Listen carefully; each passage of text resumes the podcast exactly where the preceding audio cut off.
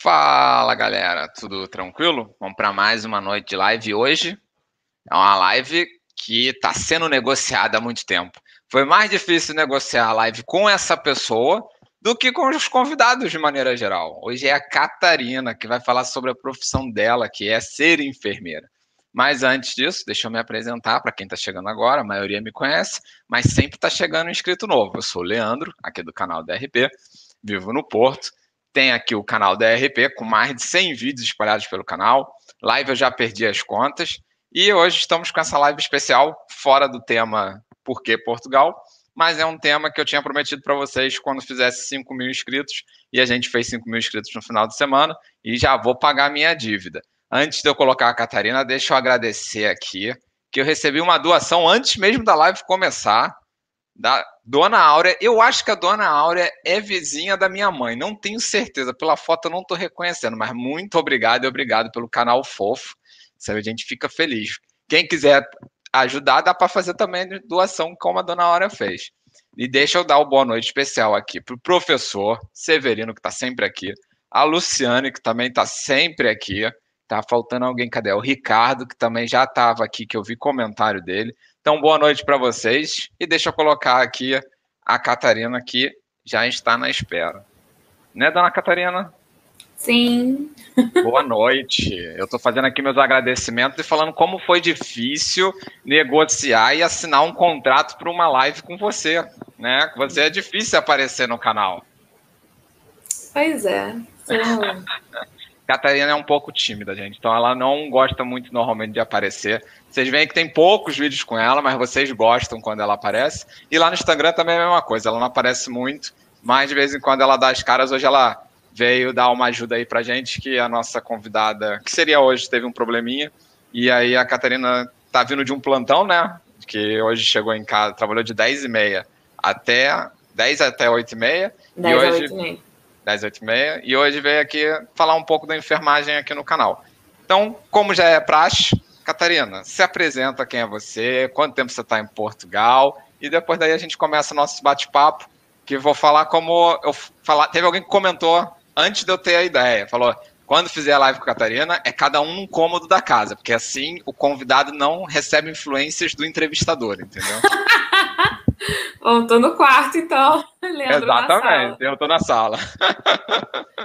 Bom, é isso. Boa noite para todo mundo. Uh, sou a Catarina, uh, sou enfermeira, já formada há 10 anos. Me formei no Brasil, no Rio de Janeiro. Uh, já trabalhava um total de oito anos na minha área.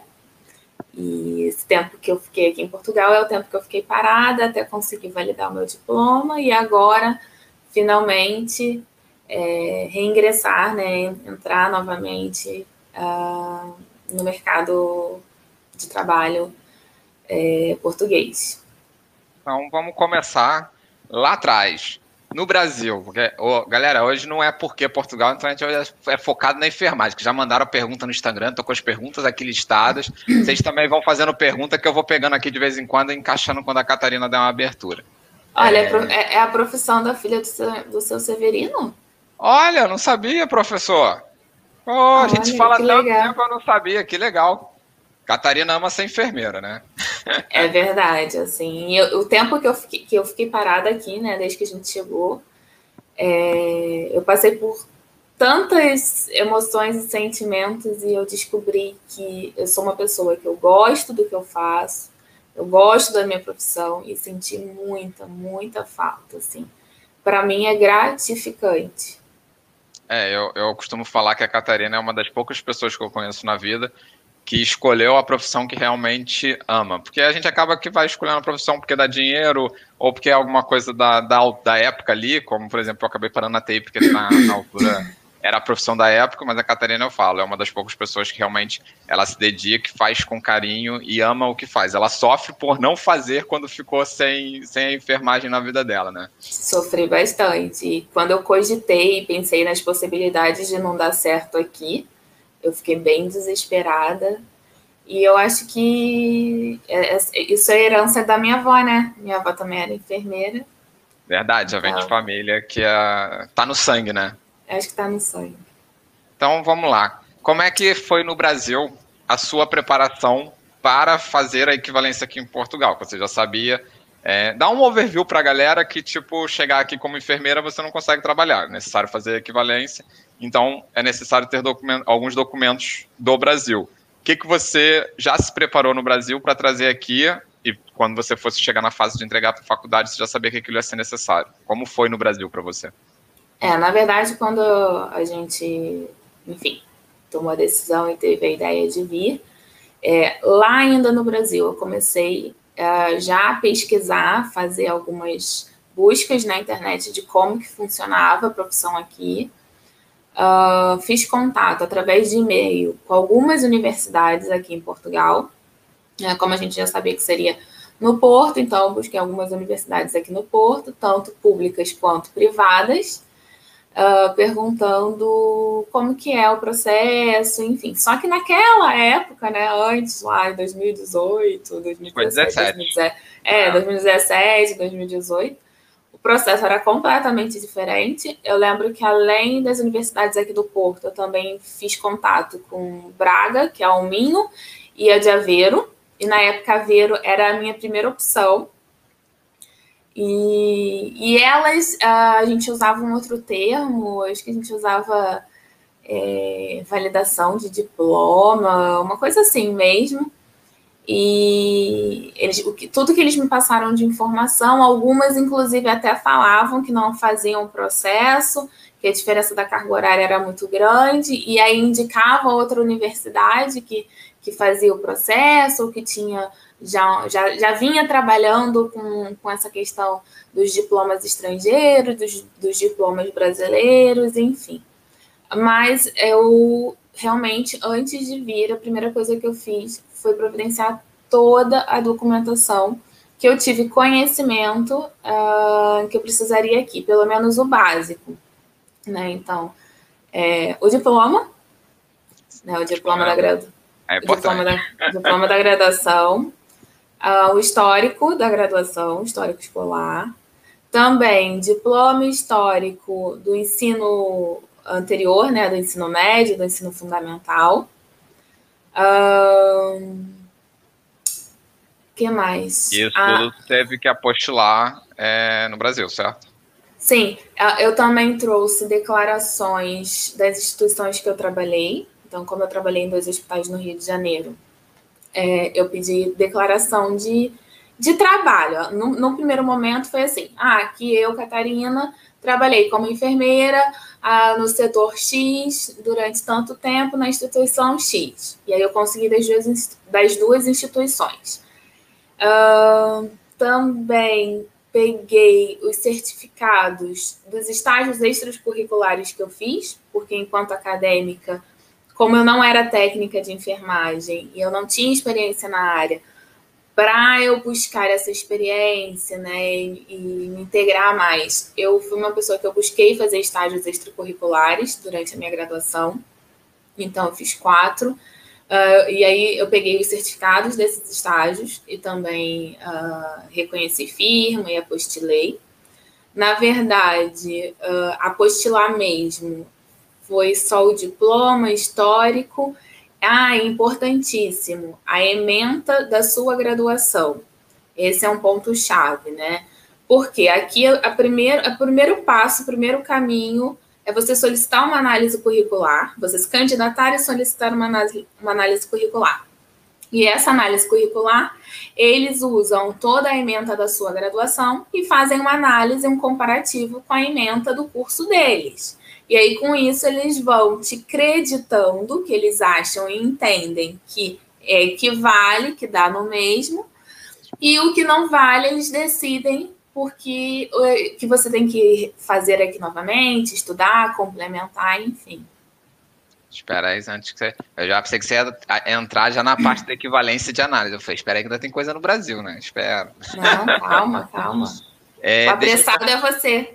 Eu sou super apressado, é 220 sempre. Eh, perguntaram aqui, tu chegou a fazer contato com a dos enfermeiros ainda no Brasil ou não? Daqui de não. Portugal? Eu, ai, agora eu tô tentando lembrar. Eu não lembro de eu... você fazendo com a ordem. Não, eu acho que não, porque... Só quando tu chegou. Porque na época eu já sabia Porque, assim, há muito, muito tempo atrás, há muitos anos, a ordem fazia a validação de diploma sim. Tinha um processo automático que a ordem validava os diplomas e pronto. Só que deve ter tido alguma revolução aqui em Portugal em relação a isso. Brincadeira, mas da, enfim. É, alguma alteração, né? Alguma alteração. E a ordem passou a não validar mais esse, os diplomas através deles. Na verdade, isso era justamente por causa da diferença da carga horária e o que pesa não é a carga horária total do curso, é a carga horária de estágio. A graduação de enfermagem, que aqui em Portugal, na verdade, não é graduação, é licenciatura. É, o título aqui é de licenciatura, enquanto no Brasil a maioria dos cursos é de bacharel. É, a, a, aqui eles estudam em horário integral. A gente lá no Brasil, a maioria é é, meio período, né? Porque a gente faz manhã, tarde ou noite. Principalmente muita gente estuda à noite porque trabalha. E uh, é esse tempo de, de horas de estágio que é a grande diferença, porque eles exigem que metade da carga horária total da licenciatura seja de prática e de estágio. E isso a gente não tem. Eu, particularmente, não conheço, nunca ouvi falar em nenhuma universidade do Brasil que consiga cumprir isso.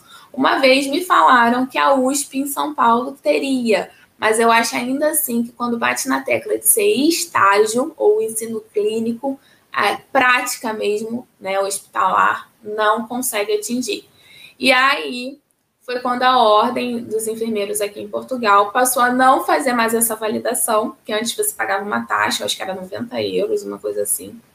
E eles faziam análise e pronto.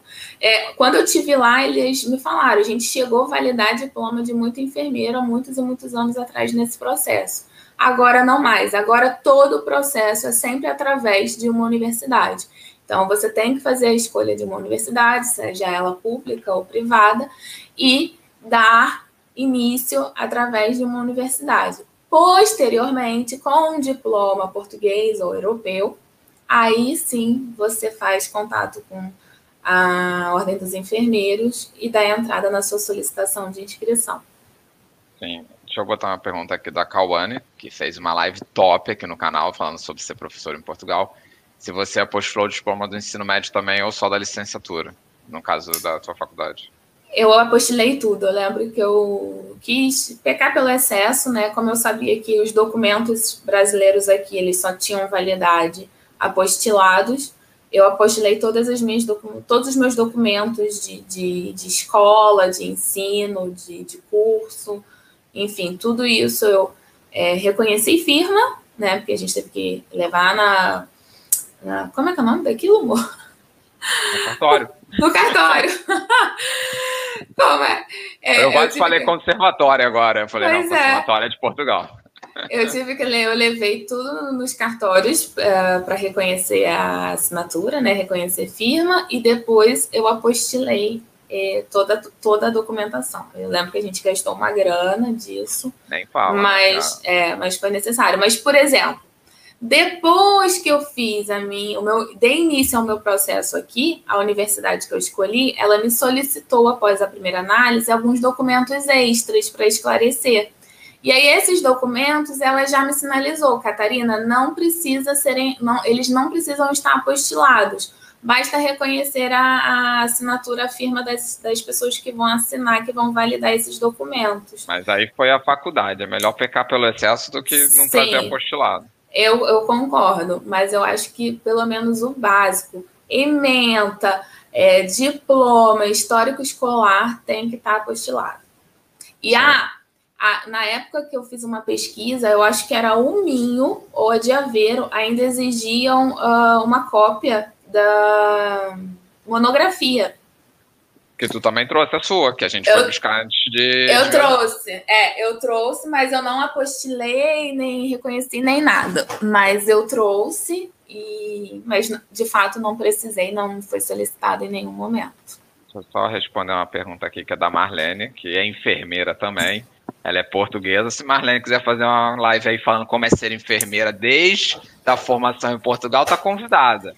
Eu Marlene, acho a ideia ótima. Exatamente. Marlene, apostilar é você reconhecer o documento que é brasileiro para outros países que aceitam o apostilamento de AIA.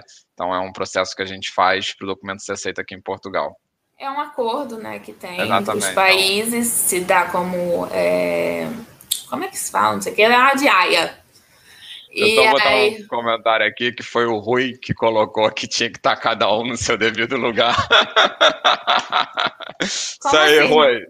Não Você entendi. no quarto e eu na sala para ficar separado no padrão das lives, e não os dois ah, no mesmo lugar, entendeu? Ele tinha ah, comentado, sim. entendeu? Aquilo que eu falei no início da live. Sim, sim, sim. Então, e depois você, viemos para Portugal.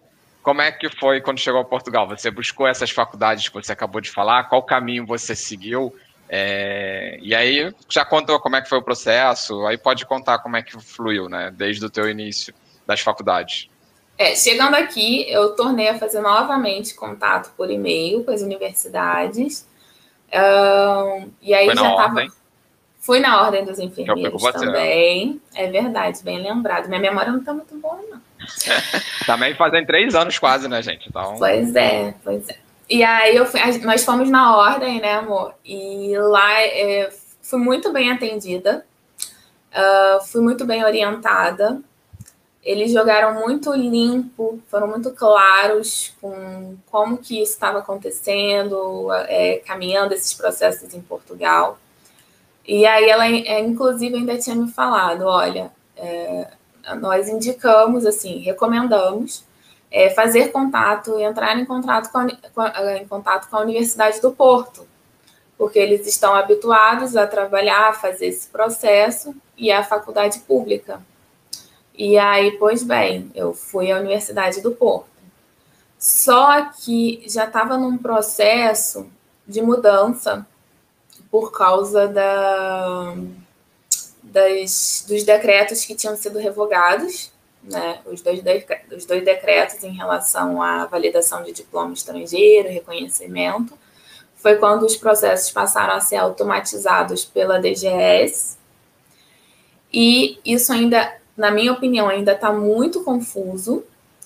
E as públicas só fazem através do sistema, ou seja, a solicitação é pela, pela internet, pelo sistema do DGS. É, eu ainda consegui me candidatar no, no, no processo seletivo um, do ano letivo da Universidade do Porto.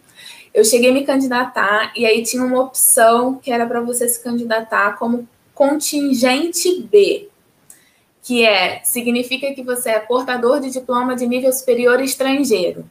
Só que eu, inocente, achei que era fácil e que seria simples, né? Não tem muita gente disputando eram nove vagas e foram 32 candidatos. Claro, não é só agente brasileiro, não era só enfermeiro brasileiro.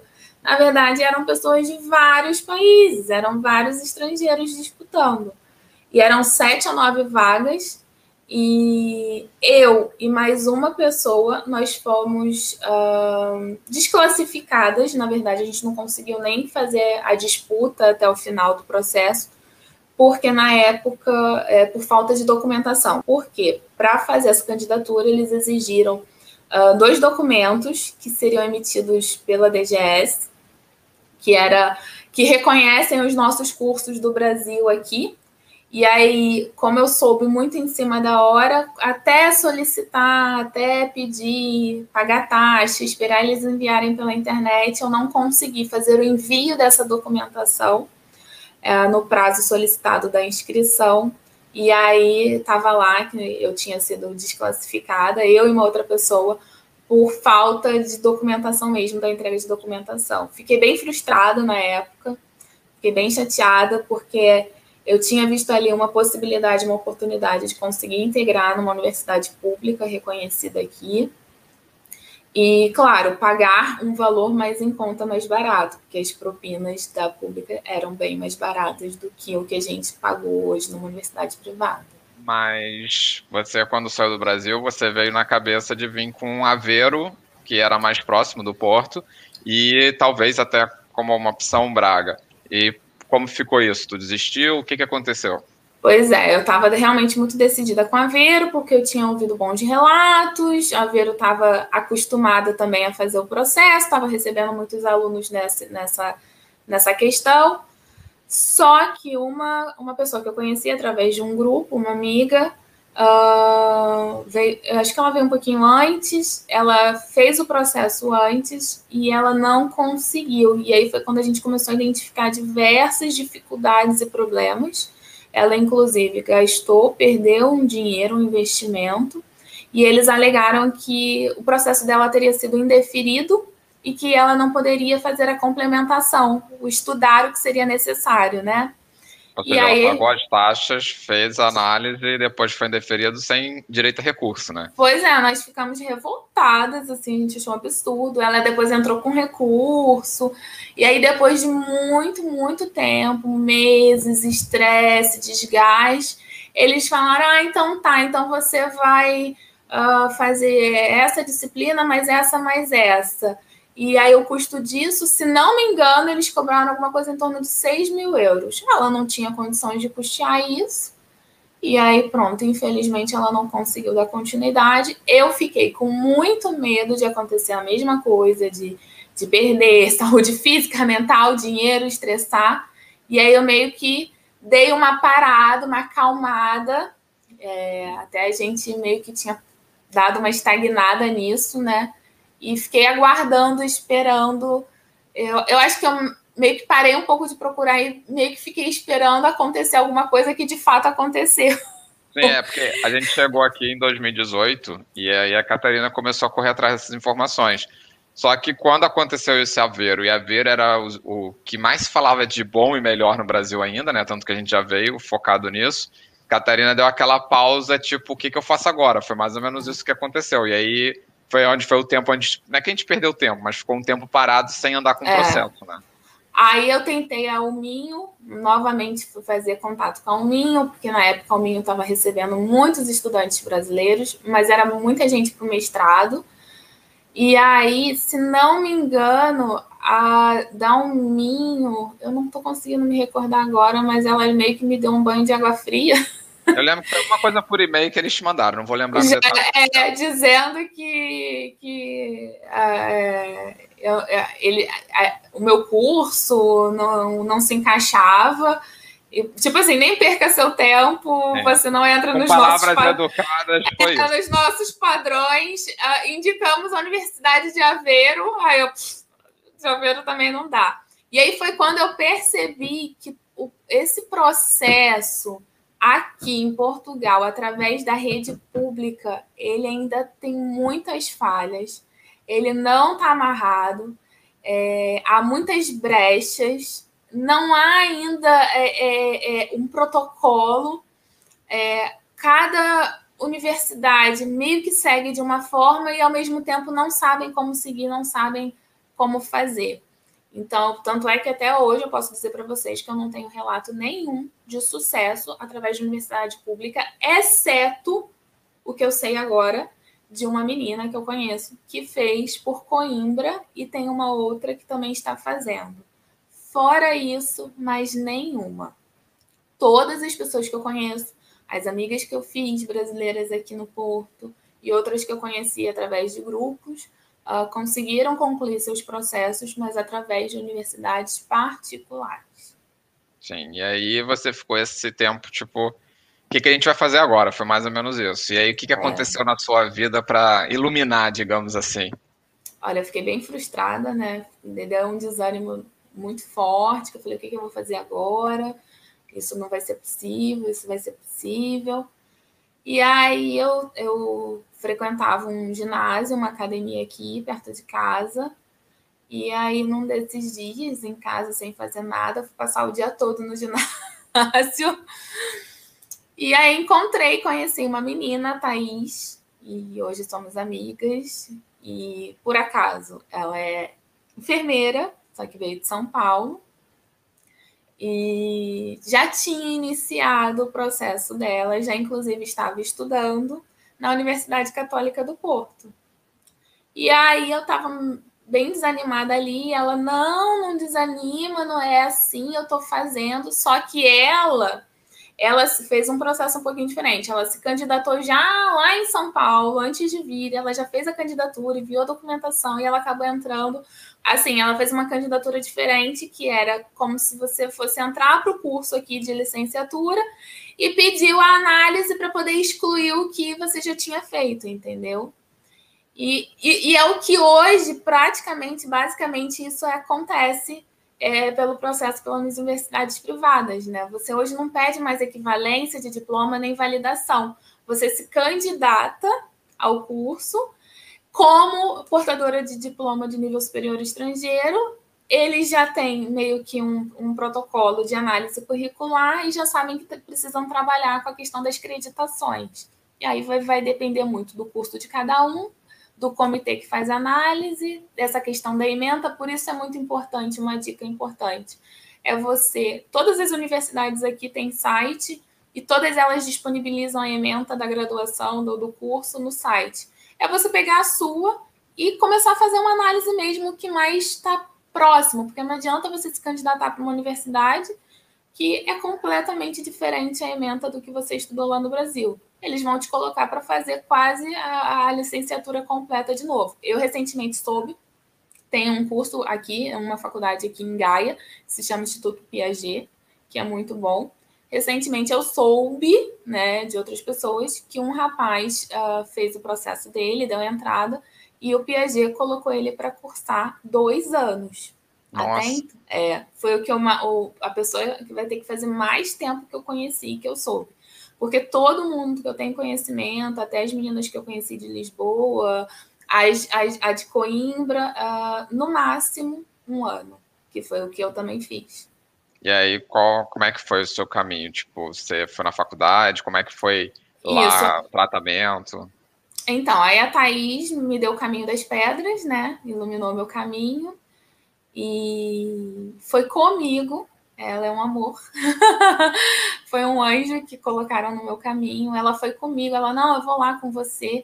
Então, eu separei toda a documentação, fui com ela. Ela me levou a pessoa responsável, porque aqui tem uma coisa um pouquinho diferente, né? Como é um país menor, é uma cidade, são menos coisas, é pessoas bem direcionadas e responsáveis por, por cada setor e segmento, sabe? Então, tinha, tem uma pessoa, uma secretária responsável por isso lá na Católica então, eu fiz contato direto com ela, ela me atendeu. E aí eu dei entrada na, na bendita da análise curricular, né? Paguei a taxa, na época, se não me engano, foram 252 foi euros. Foi 250 mesmo, se eu lembro. 252 euros. Entreguei toda a documentação, deixei tudo. E deixei tudo original, fiquei até assustada, mas ela falou: fique tranquila, ao final do processo nós devolvemos e devolveram tudo bonitinho, direitinho, porque depois eles tiram cópia mediante sua autorização e te devolvem o original. E aí é, eles, eles ficaram com a documentação para fazer a análise, né? Me deram um prazo e eu fiquei aguardando essa resposta.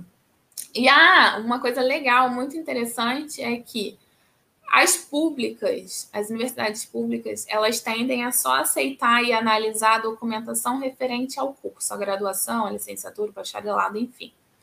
As privadas, elas já têm um olhar mais amplo e aceitam tanto comprovativos de experiência profissional, de estágios extracurriculares. Então, isso foi muito bom, porque como eu tinha os meus estágios extracurriculares, eu fui acadêmica bolsista do estado do Rio de Janeiro pelo Hospital Getúlio Vargas. Isso me deu um grande valor ali de horas de estágio. E eu tinha os meus oito anos de experiência como enfermeira nos hospitais no Rio. Eles aceitaram essa documentação e quando eles deram meu feedback, eles, eles falaram: é, nós levamos muito em consideração o tempo de experiência da Catarina. Né? A Catarina tem bastante experiência, sim. Né? E de, daí determinaram uh, o que eu deveria cursar. Só que nesse período é, demorou um pouco, porque. Uh, depois Acho que dessa... ficaram analisando os teus documentos foram quase três meses, não foi? Não, não. Eles foram bem rápidos. O prazo deles era de três meses. Ah, tá. Eles foram bem rápidos, só que eles me solicitaram mais quatro documentos. Eles queriam uh, das, institu das instituições que eu trabalhei, eles queriam um relatório que fosse bem detalhado do que eu, como enfermeira, exercia, praticava, quais foram minhas atribuições, minhas funções durante todo esse tempo que eu trabalhei lá. Então, ela queria um, uma declaração mesmo, um relatório de tudo isso. E aí eu tive que solicitar tanto para um hospital, primeiro, quanto para o segundo, né? Um eu tive mais facilidade de conseguir, o outro demorou mais um pouquinho. Mas, além disso, ela me solicitou uma declaração dos meus estágios da graduação. E aí isso foi o grande problema, porque eu estudei na Universidade Estácio de Sá, no Rio. Uh, meu curso eu terminei em 2009, eu fui de 2005 a 2009. Uh, na época, quando eu antes de vir, quando eu já fui pedir algumas documentações, eu já tive muita dificuldade, porque eles já não tinham muitas coisas da minha época, já não eram mais os mesmos coordenadores, enfim. E aí foi quando eu tive uma, é, é, perdi muito tempo na espera desse documento da universidade minha mãe, é, seu irmão teve que ir lá. Depois ainda tivemos que reconhecer filho. Ligava para lá e ninguém atendia, a pessoa é. fugia, falava que não estava, que não sei o que. Foi tenso. Foi tenso. Já dos lugares que eu trabalhei, graças a Deus não, porque como eu, eu tenho pessoas amigas em ambos os lugares, essas pessoas me ajudaram muito. Então elas fizeram contatos com as minhas chefias e explicaram e conseguiram. Só que, por exemplo, basicamente eu que fiz os relatórios, redigi, coloquei as informações, eles foram validados pelas pessoas não ok. A Catarina não está falando nenhum absurdo, nenhuma mentira. Foi tudo isso que ela praticou, que ela fez, né? Ela participou desses projetos, validaram, assinaram, passou pelos setores dessas instituições. Depois fomos lá, é, fomos não, minha mãe, nossa família correu atrás para poder reconhecer as assinaturas. E aí Uh, um dos documentos veio com uma amiga da minha mãe, depois o outro veio com uma amiga nossa. E mas antes, ainda antes de um deles chegarem, só com a cópia online, a universidade aceitou. Eu falei: olha, os originais só vão chegar dia tal, ela não tem problema, nos mande digitalizado que a gente já vai antecipando a análise. Então, nesse ponto, a, a, Universidade Católica aqui, eu não tenho do que me queixar e reclamar, muito pelo contrário, o comitê de análise foi muito, muito legal, muito prestativo uh, e foram rápidos. O que demorou mesmo foi os documentos que eu precisei Sim. pedir em segundo plano do Brasil. Sim, eu, eu lembro que foi rápido. E depois dessa análise toda, qual foi a conclusão deles? Tipo, tempo de estudo que você ia precisar, matérias, estágio, como foi? É, uh, foi bem positivo.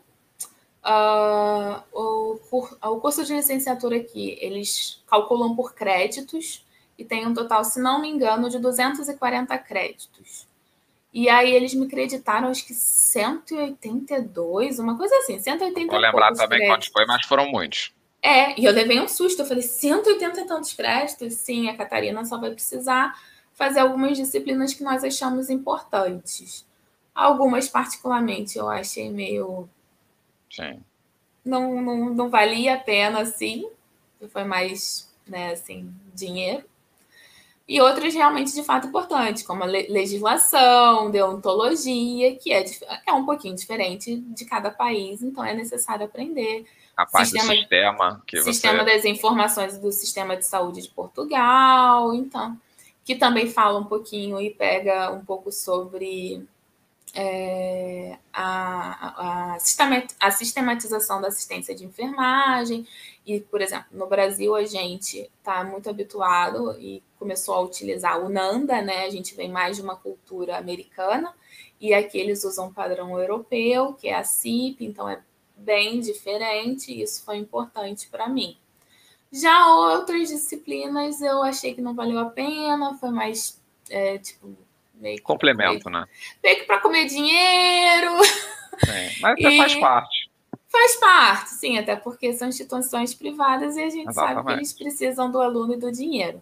Mas hoje eu digo que antes eu tivesse feito um estágio mesmo, hospitalar na área, eu teria ficado muito mais satisfeita de ter investido o meu dinheiro num estágio, teria me preparado muito melhor para a realidade que a assistência aqui é muito, muito diferente. Já vamos chegar lá. Mas ainda sobre a, as matérias que você ia precisar cursar, justamente você, diferente da maioria, não precisou fazer tantos estágios porque você tinha muita experiência no Brasil, não foi isso? Pois é, eu tive algumas amigas que precisaram fazer mais estágios que eu. Eu, de estágio mesmo, eu só fiz um, que foi um ensino clínico, que foi saúde comunitária, saúde na comunidade, mas que diante da pandemia também foi um pouquinho comprometido a parte prática em si, a gente acabou fazendo de outra forma, ah, através, ah, mas também trabalhamos dessa forma de assistência à saúde da comunidade, mas através uh, de uma instituição aqui que presta serviços para as comunidades mais carentes. É, mas eu, eu senti muita falta assim, de um estágio hospitalar, de, de estar dentro do âmbito hospitalar. E, e aí, e a maioria das outras disciplinas que eu fiz, se não me engano, eu cursei durante um ano, eu fiz Oito disciplinas. Foi necessário eu, é, estudar um ano no todo, para a galera só é, entender quanto um, tempo você teve. É, foi um ano, foram dois semestres, num total de oito disciplinas.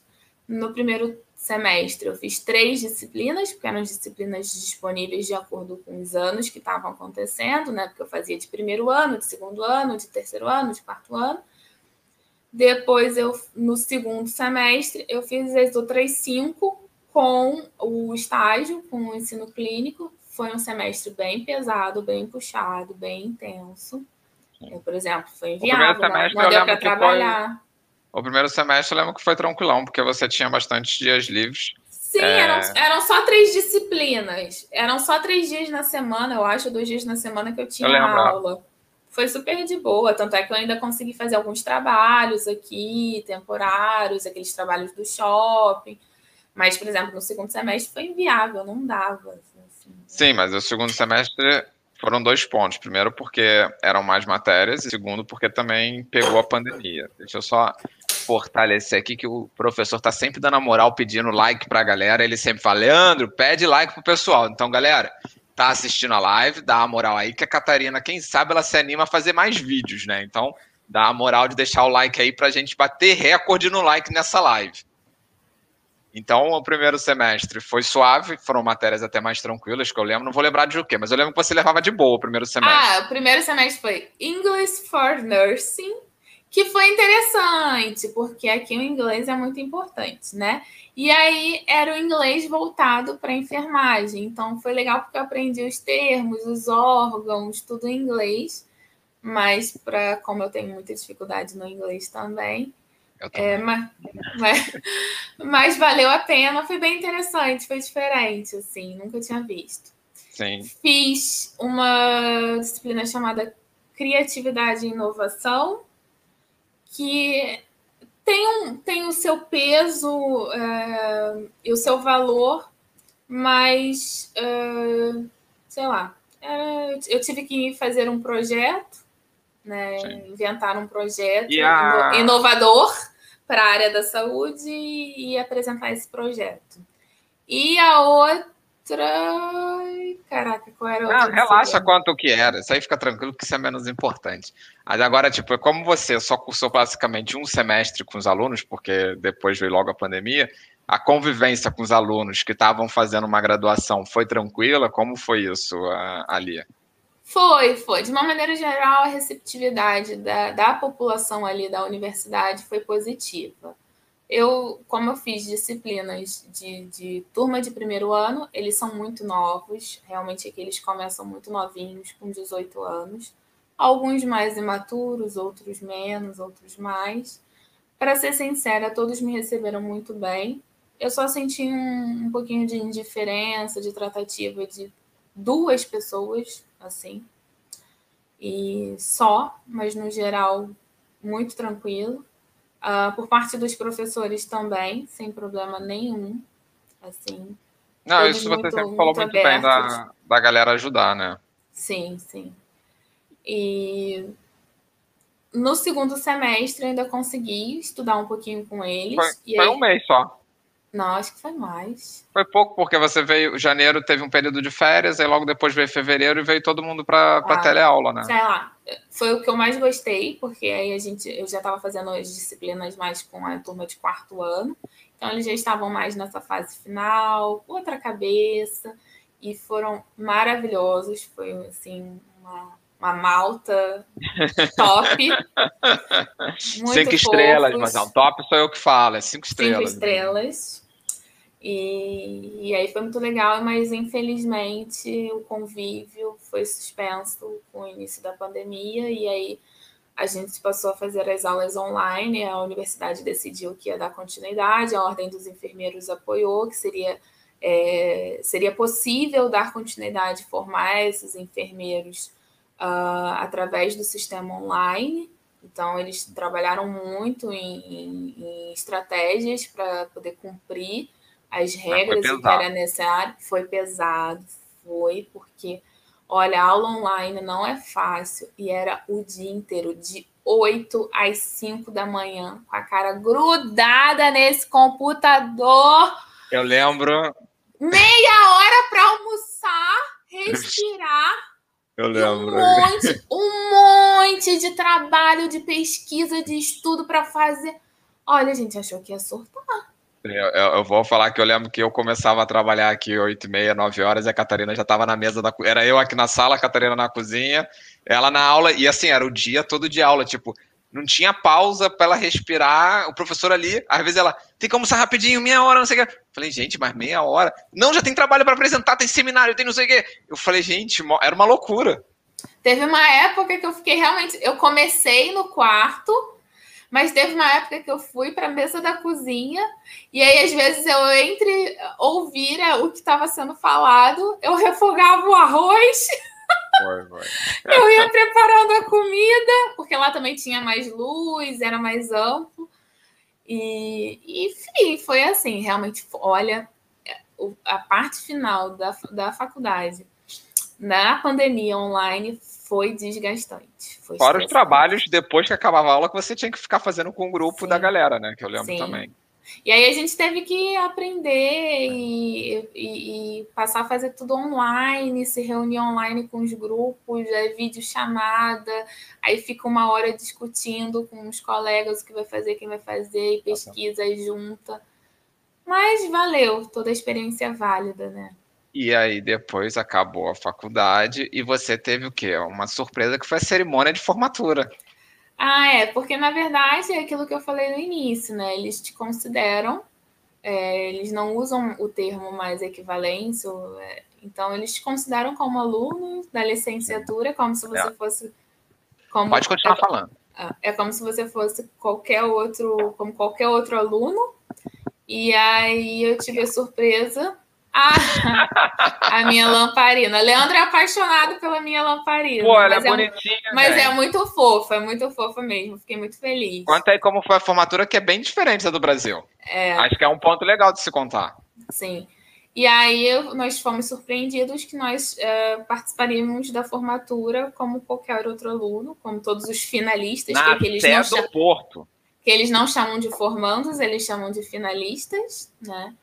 E Normalmente é fei são feitas através de duas cerimônias, eu acho, uma cerimônia, duas cerimônias, e tem a festa que os alunos gostam de fazer. A festa uh, foi suspensa, claro, devido à pandemia. A, aquele evento que tem, que acontece com todos os estudantes. Uh, a queima.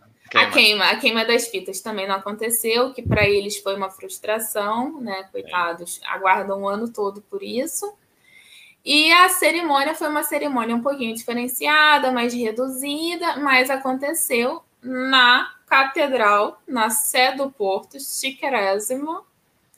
E, enfim, é, mas aí foi reduzido, cada, cada finalista só tinha direito a acho que dois acompanhantes. Dois, pra, é, eu sei mesmo. Pra gente não teve muito problema, porque era só o Leandro.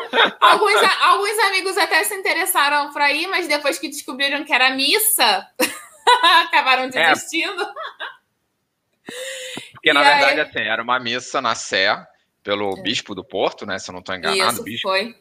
O bispo do Porto, mas é uma cerimônia muito bonita e diferente, com Sim. o juramento que vocês fizeram. E tem um momento que é porque agora não tem mais o óleo aqui, mas fica lá aceso, eles acendem, e é um momento bem legal, pra, pelo menos para a gente do Brasil, é diferente. Foi, foi uma emoção, eu gostei. Eu tava, confesso que é, dias antes, né, naquela fase final, eu já estava muito cansada, muito esgotada. não estava nem tão animada para a formatura Verdade. em si, né? E aí acabou que no dia, na hora, assim, aquilo me contagiou, me tocou, e eu fiquei tão, tão emocionada, tão feliz com aquele momento, foi tão diferente. E fazer o juramento, e segurar a lamparina, foi, foi muito bom, foi muito bom. Valeu a pena. E aqui, detalhe que eu lembrei agora que aqui na, na, formatura vocês usam a farda, não usa igual o Brasil usa, a gente é... usa a bata, né? É, não, lá, que bata, amor? Bata lá... não, no Brasil como é que é o nome no Brasil Não. que eu... Calma, é. Ih, caraca, esqueci. Segue o fluxo, senão vai travar a live. Ajuda, ajuda aí, Galera, gente, qual a roupa qual que a gente no Brasil roupa? usa aquela preta? Enfim, aqui a gente não usa isso. E aí, nessa cerimônia, é a farda mesmo do, do, do, que, do que a gente usa nos estágios, né? Eu não tinha farda, a universidade até tinha para emprestar, mas eu, nesse meu tamanho, XL, né? 1,73m. Né? Olha, a Kawane me salvou, salvando aqui. É a Beca. Beca, isso aí, oh, Kawane, é, é Beca. Marlene, e a, a capa é aqui em Portugal, é que lá no Brasil é Beca. É, e a capa aqui deles é aquela roupa preta que parece do Harry Potter e tudo e tal, e que eles usam em outro momento também. Lá na queima das fitas, naquele evento todo. E aí, uh, onde eu tava? Não, tá falando sobre a formatura, ah, é, como é que tá é, Não, aí é, é, o uniforme, que aqui eles chamam de farda. Eu não tinha. Aí fiquei meio. Aí eu também fiquei meio frustrada, que eu falei, vou ser a única diferente, eu não vou ter Ficou farda. da vida, foi mais ou menos Puta, isso. É. Não quero mais ir, não quero mais ir, não sou obrigada a ir. Depois descobri que se eu não fosse, eu ia ter que marcar essa cerimônia e o juramento com a diretora da faculdade num outro dia, num outro momento. Eu falei, ah, não. Mudou logo de vou, ideia eu vou nem que seja de pijama. E aí, assim, eu desencanei um pouco disso. Eu fui com, com o jaleco. Não, com o jaleco, porque eu tinha o jaleco. Ah, então daqui, foi com a roupa normal por baixo e botou é, o jaleco. Fui, fui, com uma roupa normal por baixo, claro. Tentei botar uma blusinha branca para não destoar muito. Fui com o jaleco e e fui de cabeça e foi, foi muito legal. Foi muito e adorou. Depois você Adorei. gostou muito, exatamente. Depois Sim. saiu animada, aí saímos para jantar só a gente, porque não, tipo, com Covid não dava é. para fazer muita coisa, mas saímos para comemorar essa conquista, né? Antes de eu entrar aqui no, no próximo ponto, galera, não esquece eu... do like, senão o professor vai reclamar comigo de novo, entendeu? E eu andando assim, eu andando pelo porto toda orgulhosa com a minha lamparina. Fui com ela comer hambúrguer com a lamparina. Ninguém entendendo nada. Uh, não, mas é, foi bem legal, foi uma experiência diferente no sentido da, da formatura, que até eu que estava ali, é emocionante curtir poder participar. Infelizmente, a igreja tinha limitações de pessoas, como você falou, então não podia estar cheio, tinha uma quantidade e tal, mas de qualquer forma foi, foi bem legal. E vamos entrar no próximo tema. Depois de formado, o que é necessário para trabalhar? Ordem dos Enfermeiros, ou o nosso famoso Corém do Brasil. É, no Brasil né? seria o Corém. Que lá é, é o Conselho Regional de Enfermagem, aqui é a Ordem dos Enfermeiros, que regulamenta né, e, e dá permissão para trabalhar.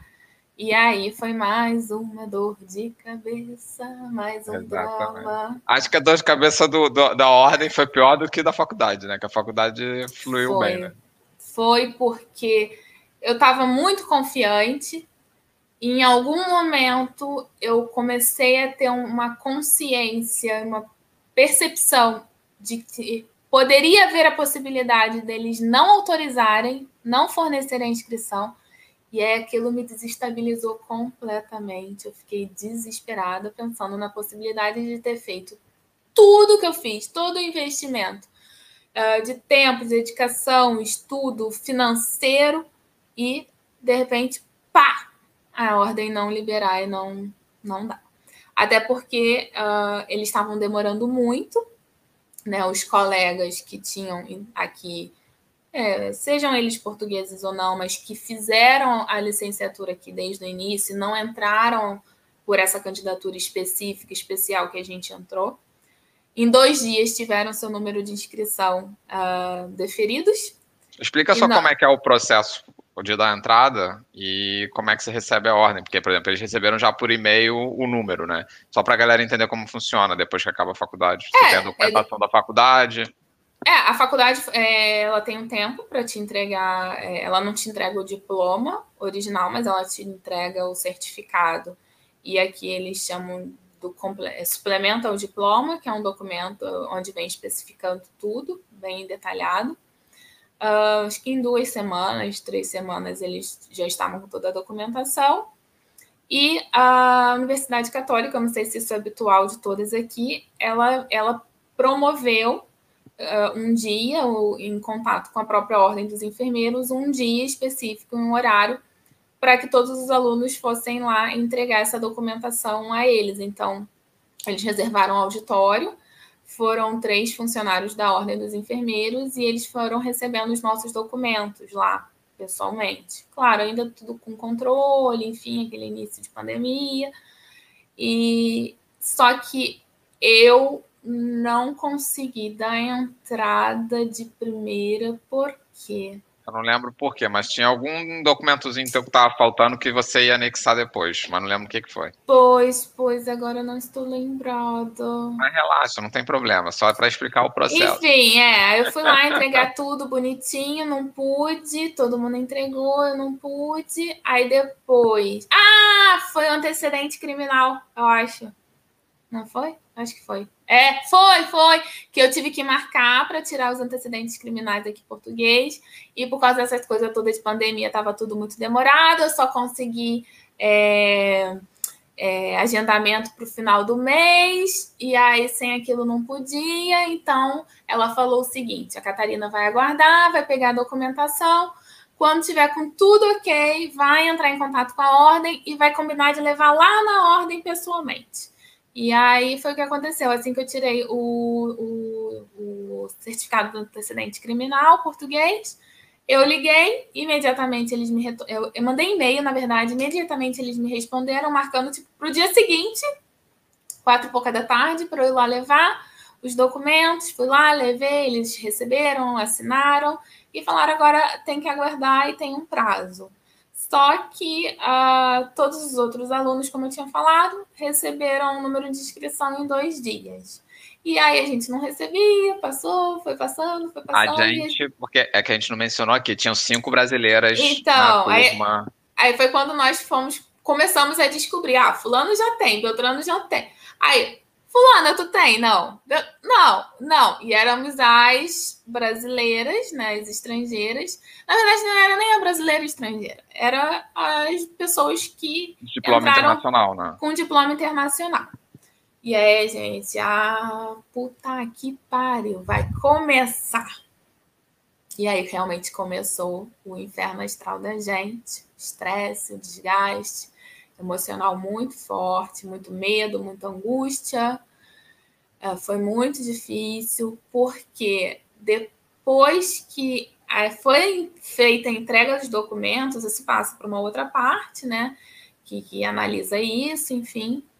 E aí eles não fazem contato, eles não dão feedback, isso é muito ruim. Eles não dão tipo, olha, esse documento está em análise, está acontecendo. Não, você fica, liga, liga, liga, liga, a resposta é sempre a mesma, que não diz nada, e aquilo vai te deixando desesperado, uma angústia, sem saber. Aí um belo dia a gente recebeu uma notificação, todo mundo, chega, chegava a ser engraçado, porque todas nós, como o Leandro falou, são, éramos cinco meninas, todas nós começamos a receber tudo ao mesmo tempo em casa. Ó, oh, recebi aqui, o correio ah, é. aqui agora. A Catarina recebeu, ela não, eu não, tá, ela não estava em casa, eu, como tá em teletrabalho, eu recebi, eu falei, Ih, chegou a ordem dela. Aí eu peguei o papel, tipo, tava muito mole, né? Aí eu falei. Eu falei, tem, tem cartão, Leandro? Ele não, aí eu. Hum, aí quando eu abri, mandei a foto para ela, aí, tipo, ih, caiu em exigência. Aí era uma notificação da ordem dizendo que uh, eles tinham, após uma primeira análise, eles tinham solicitado esclarecimentos à universidade e que estavam aguardando o posicionamento da universidade. Pronto, ali meu chão desabou, o meu das meninas, a gente quase. A gente chorou. A gente chorou mesmo. A gente chorou muito. E aí a gente fez contato com a universidade, que era um, o período de férias mas a diretora imediatamente nos respondeu e falou que ia entrar em contato para saber o que estava acontecendo e dava um retorno. E aí, na verdade, eles fizeram alguns questionamentos do tipo: por que a gente só estudou um ano? Uh, meio que questionando a análise deles, da instituição. E aí elas tiveram que. Eles queriam do... saber os critérios que foram é adotados é para validar o teu diploma. Isso, amor, isso mesmo. Os critérios, por, o que, que eles utilizaram para fazer a análise e, enfim, e determinar aquilo tudo.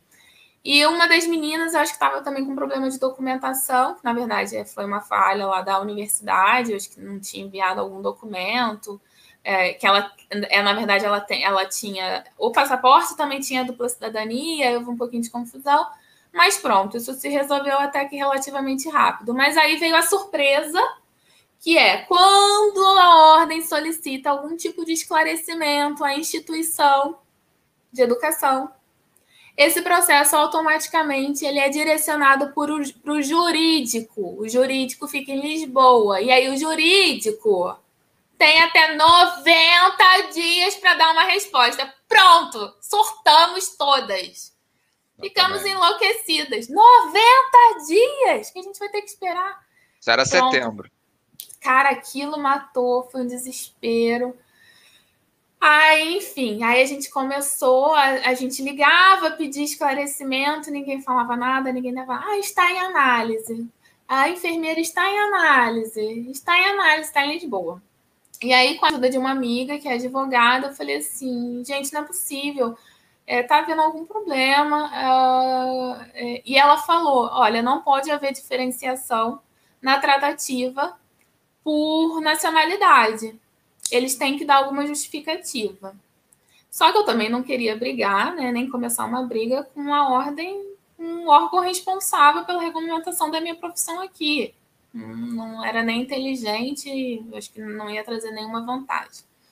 Mas ao mesmo tempo eu queria pressionar. Eu precisava pressionar, eles precisavam entender que a gente não está aqui à toa e que a gente quer e precisava o quanto antes também começar a trabalhar. E todo mundo já estava trabalhando os outros alunos. Não, e o tenso também, só desculpa interromper, mas é que nesse período pós-faculdade, ali de agosto a setembro, é quando as empresas mais contratam, que eles já sabem que as faculdades acabam e abrem muitas vagas.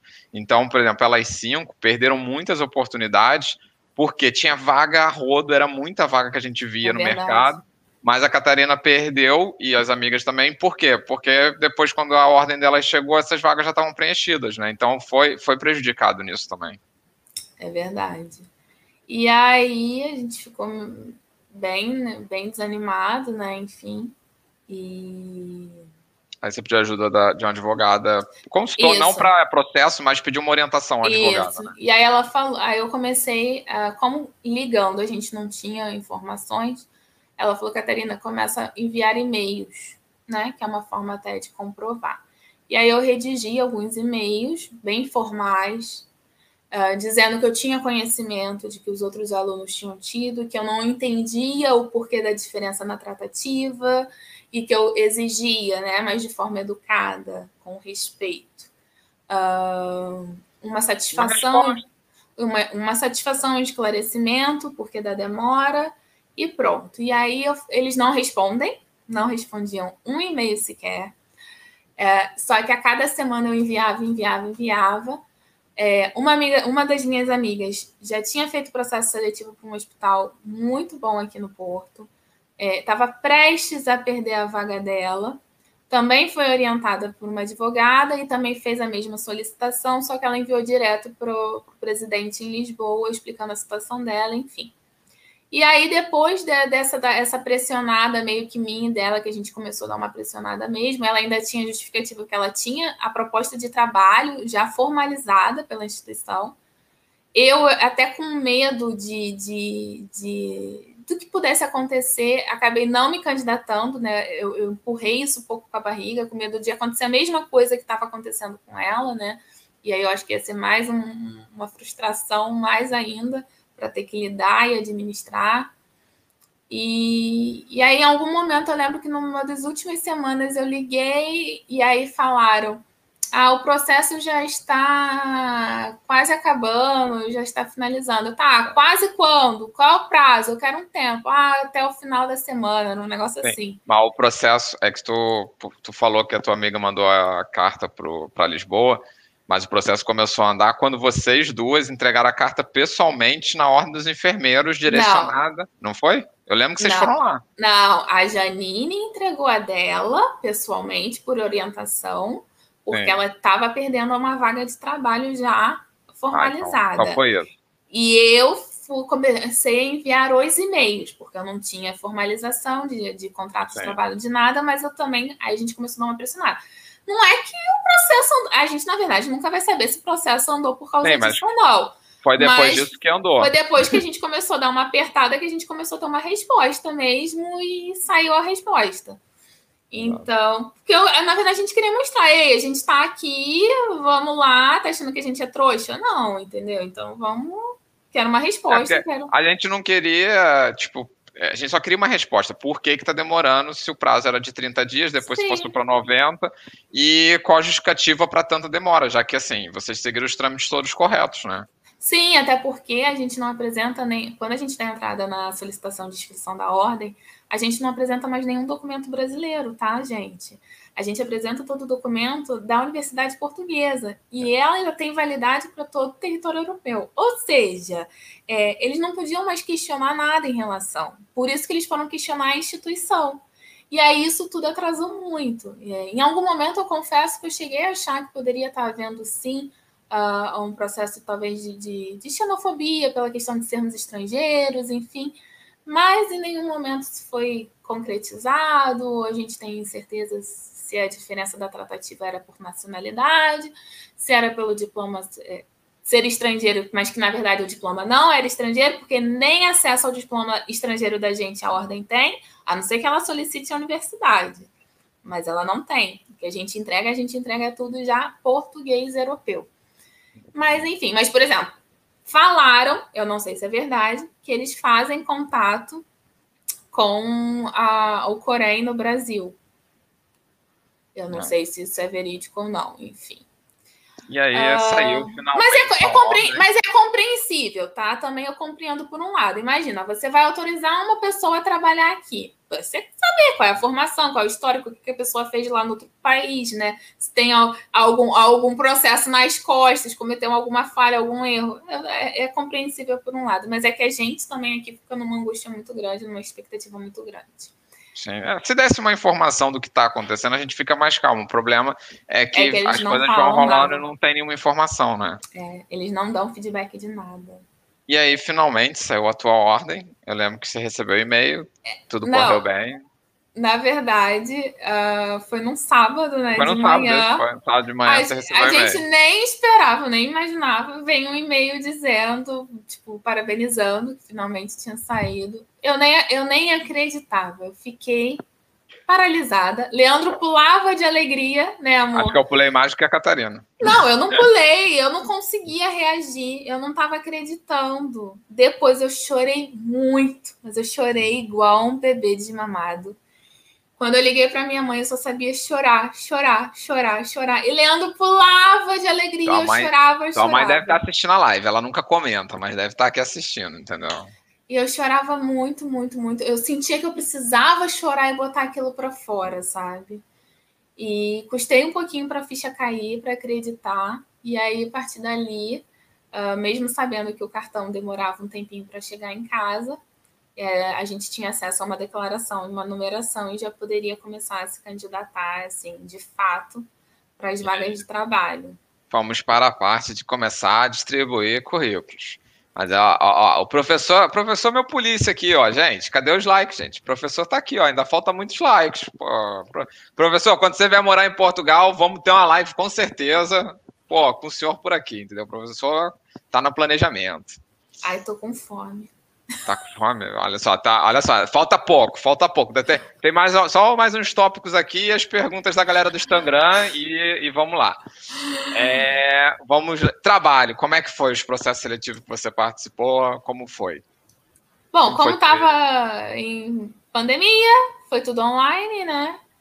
Uh, aí eu comecei através, uh, descobri né, que aqui eles valorizam muito o LinkedIn, é um, um, recurso muito utilizado. Então eu fui atualizar todo o meu LinkedIn, comecei a buscar e fazer contatos pelo LinkedIn e procurar as vagas através dos sites. Uh, eu cheguei a fazer três entrevistas. É, umas três ou quatro que tu fez. Três ou quatro entrevistas online. Duas eu fiz para a mesma rede hospitalar, só que as oportunidades eram para Lisboa e Cascais. Fiquei bem tentada, até porque era uma rede, era um dos hospitais que eu queria muito. E, e aí eu fiquei muito tentada. Uh, recebi uma, uma possibilidade de proposta, né? É, para o de Cascais, só que a gente teve que, que sentar, conversar, enfim, a gente viu que seria inviável uma mudança nesse momento e arriscar muito, né? E aí ela tinha até me pedido uma posição, é, se a gente deveria dar continuidade ao processo ou não, uma vez que também para a empresa é um investimento, e aí investir na Catarina, e aí depois a Catarina não ficar e voltar para o Porto, enfim. E, e aí eu acabei abrindo mão e, mas deixei o meu interesse em caso tivesse uma oportunidade no Porto ou aqui ao norte. E eles foram super é, tranquilos em relação a isso. Depois uh, recebi uma oportunidade para uma entrevista para uma outra empresa, um outro grande grupo aqui. Para esse eu fiz também a entrevista foi online, correu muito bem e uh, só que demorou muito até até a resposta. E aí nesse meio tempo eu. Porque eu, eu sempre quis e estava muito focada a voltar para o ambiente hospitalar, que era o que eu queria. Só que aqui tem muita vaga, principalmente para recém-formado, né, recém-licenciado, com o, a assistência aos lares, as residências sênior, aos cuidados continuados, né? É bem difícil para o pessoal recém-licenciado já integrar num ambiente hospitalar. Acaba que o ambiente hospitalar requer experiência prévia. E por isso que muitos também vão trabalhar fora do país, adquirir experiência lá e depois voltam com experiência aqui. E eu estava muito, muito fechada, muito focada para aquilo. Eu queria voltar para minha área, que é centro cirúrgico e centro cirúrgico obstétrico. E eu lembro que algumas pessoas ainda falavam assim: ah, por que você não tenta um lar? Por que você não tenta? E eu, não! É só pra galera se ambientar, é tipo, aqui tem muito lar aqui em Portugal, diferente do Brasil, que não tem essa cultura, né? Então é muito comum os enfermeiros estarem lá no lar, é super normal, né? Eu, não, lá não, não sei o que, não quero. Ok. Aí foi uma pausa, assim, aguardando as respostas dessas entrevistas e já sabendo que aquelas duas oportunidades para Lisboa e Cascais iam meio que ficar ali meio que de stand-by mesmo, abrir mão. De repente, uh, me veio mais um anjo, né? Uma professora da universidade.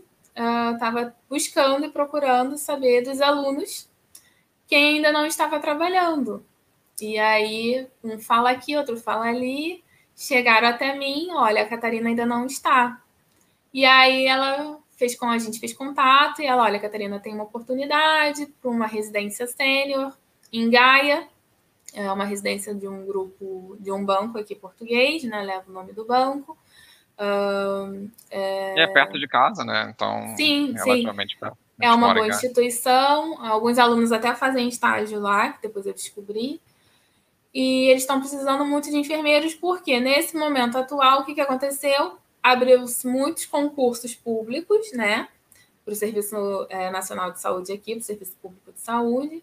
Muitos enfermeiros deixaram essas instituições e priorizaram ir para os concursos públicos. Então, as instituições, os lares, até hospitais particulares mesmo, tanto dos menores quanto de grande porte, ficaram com muita deficiência de profissional de enfermagem e, enfim, aí começou a abrir muita vaga.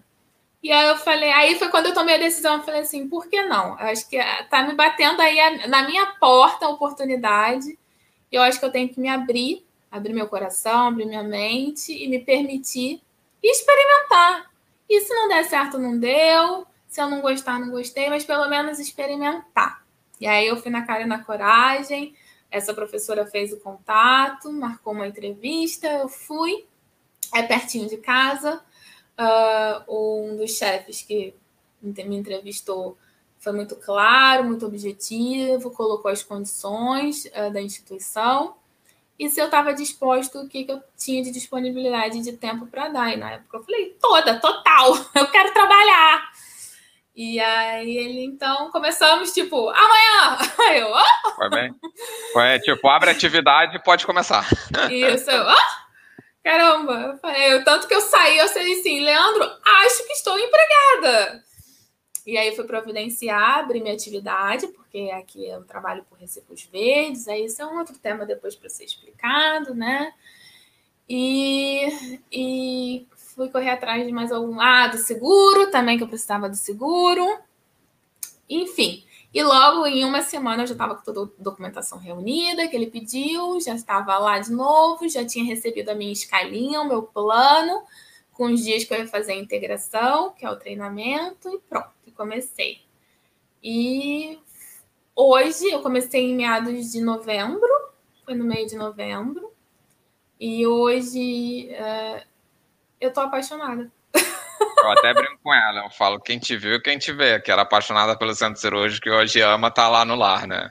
Eu, tá, assim, adorando, adorando. Eu fiquei surpresa comigo mesmo.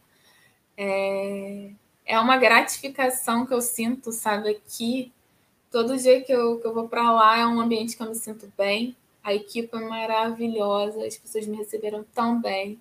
Eu cheguei lá deixando muito claro que era um serviço, uma assistência, uma área que eu nunca tinha trabalhado, que eu não tinha experiência nenhuma, que eu não sabia nada. É, é, eu até brinquei, eu falei assim: pensem que eu sou uma recém-licenciada e me ensinem, me ajudem. E eles foram assim. Então, eu aprendi tudo do, praticamente do zero, uh, coisas que eu não fazia já há muitos anos, né? Cuidados que eu já não prestava há muitos anos. É, cuidados que eu acho que a última vez que eu fiz foi tipo no estágio da faculdade, por exemplo, para quem é da área vai entender, passar uma sonda nasogástrica para alimentação. Então, mas eles tiveram assim a maior paciência, carinho e acolhimento do mundo em me ajudar. E eu fui reaprendendo e me permitindo, que eu acho que é isso, é você se permitir não ter vergonha. E eu tô amando, amando, cada dia é um aprendizado diferente. Agora eu já tô me sentindo mais confortável, mais segura. E adoro. E tem, tem velhinhos, sim, tem alguns mais idosos, mas como é uma instituição que a gente diz que é uma residência sênior, mas na verdade ela também é uma instituição de cuidados continuados, né, cuidados paliativos e de reabilitação. Temos de média e longa permanência, né? Então temos pessoas que estão ali, que sofreram um AVC, que estão em reabilitação e em breve vão poder voltar para sua casa, para sua família. Mas também temos pessoas que estão ali há muitos anos já com a gente. Temos pessoas muito velhinhas mesmo, com seus 90 e poucos anos. Temos os mais jovens, enfim, cada um sua especificidade, seu, seu problema, seu quadro clínico. E, e a cada dia você entender e perceber que você está podendo dar uma, uma melhor né? qualidade. Dar uma melhor qualidade de vida, entender a necessidade, o que precisa, enfim, é o que eu gosto. É isso Tariana. que eu gosto, então. Ah, você ama, é o que eu falei lá no início da live, você ama ser enfermeira. Pontua aqui uma coisa que a Marlene lembrou, e também já perguntaram aqui, a diferença da enfermeira e da técnica aqui em Portugal, é, que é importante o pessoal que está no Brasil entender também. Isso acho que a maioria dos enfermeiros e técnicos já sabem, mas é bom dar um, só uma pincelada, né? Na verdade, uh, eu acho que o que a Marlene quis dizer é porque aqui não tem técnico. Aqui Sim. tem o auxiliar, e esse auxiliar, ele tem uh, uma assistência muito restrita, né? Muito limitada. Ele é, ele tá ali junto do enfermeiro, e ele fica mais responsável ali pela questão dos cuidados de higiene, alimentação, posicionamento. O técnico de enfermagem no Brasil, ele estuda dois anos. Ele tem um curso técnico voltado, bem específico, uma formação. Então, é, ele lá já ele é permitido, né? Ele tem permissão para executar alguns cuidados que aqui esse auxiliar não executa. Então, por exemplo, funcionar um acesso venoso periférico, esse auxiliar aqui ele não faz, não pode, só o enfermeiro, privativo do enfermeiro. No Brasil, esse técnico de enfermagem, sim, ele faz, ele pode fazer. Então há uma diferença. Aqui, o enfermeiro, eu digo que eu tenho aprendido, aqui o enfermeiro é um enfermeiro integral. É, ele é de, é de raiz. Ele faz tudo, não é Nutella. ele faz tudo, essa, tudo, essa tudo. a galera brasileira vai entender. ele faz tudo, né? Desde os cuidados mais simples ali da base da pirâmide, das necessidades, né, básicas humanas, até os mais complexos, ao que a legislação aqui portuguesa cabe e permite. E, diferente no Brasil, a gente faz tudo isso sim, mas a gente sabe hoje, até porque uma equipe de enfermagem no Brasil, ela muitas das vezes, né? Muitas das vezes não, ela é composta normalmente por um enfermeiro para cinco técnicos, seis técnicos, oito técnicos, né? Enquanto aqui é enfermeiro, enfermeiro, enfermeiro, enfermeiro, enfermeiro. Todos são enfermeiros. O que tem de diferente é que normalmente tem um líder ali, né? um responsável de turno, um supervisor de piso e um enfermeiro-chefe. Mas são todos é. enfermeiros, todos iguais, né? e todos executam os mesmos cuidados, com a ajuda desse auxiliar para alguns cuidados, né? Banho, essas coisas assim, troca de fralda, alimentação.